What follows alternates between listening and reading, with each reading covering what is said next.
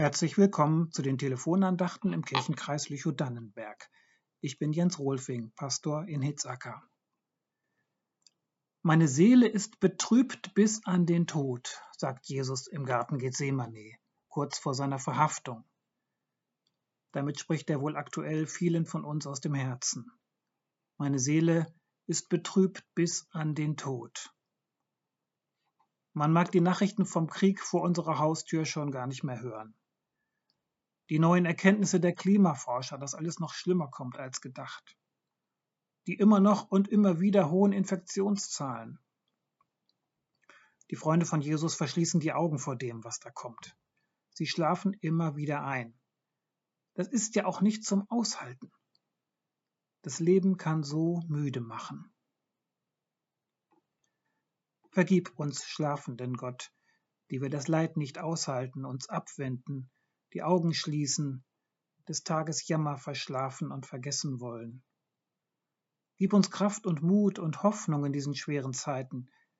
Jeden Tag so viel, wie wir brauchen, dass wir nicht aufgeben oder resignieren, nicht einschlafen. Schenk uns Licht im Dunkel der Welt. Halte uns, wenn die Schatten kommen. Und halt uns aus, wenn wir nicht weiter wissen. Jesus war doch immer so stark und voller Autorität, wie er die Ehebrecherin davor bewahrt hat, gesteinigt zu werden. Jesus war doch immer so mächtig, wie er da in der Wüste der Versuchung widerstanden hat, wie er Kranke geheilt hat. Und er war so klug und wortgewandt bei der Predigt auf dem Berg. Und genau dieser Jesus kauert jetzt unter einem Ölbaum und ist betrübt bis in den Tod.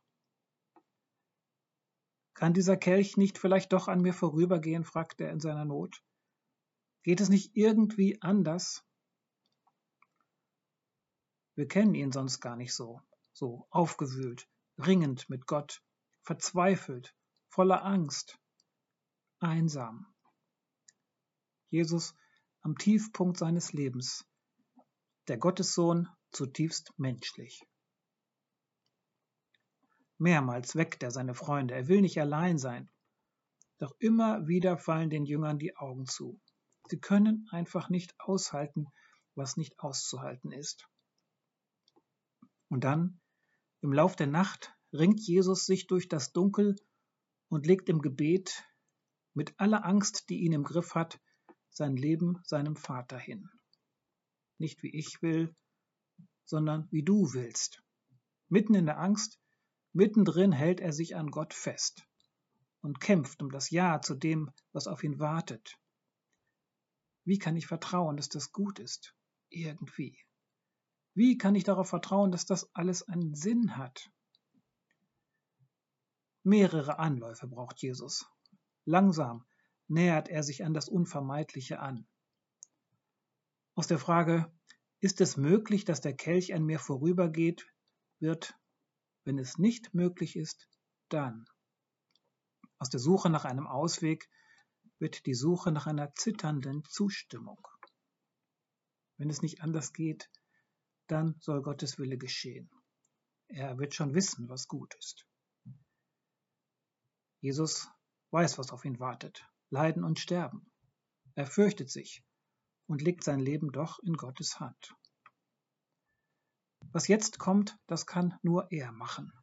Die anderen sind in dieser Nacht nicht zu gebrauchen. Menschen mit menschlichen Grenzen. Aber Jesus ist Gottes Sohn. Der kann das.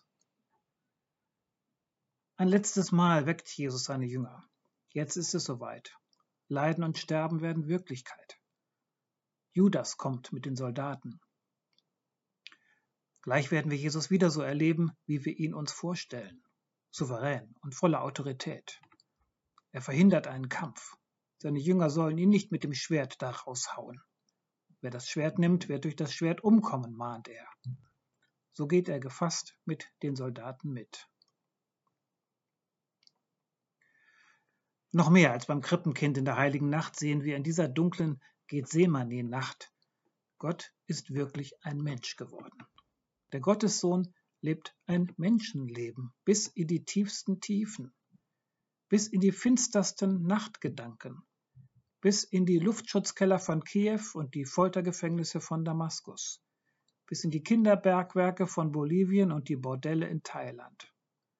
Er teilt unsere Gefühle, unsere Angst, Sorgen und Zweifel bis in die Tiefe.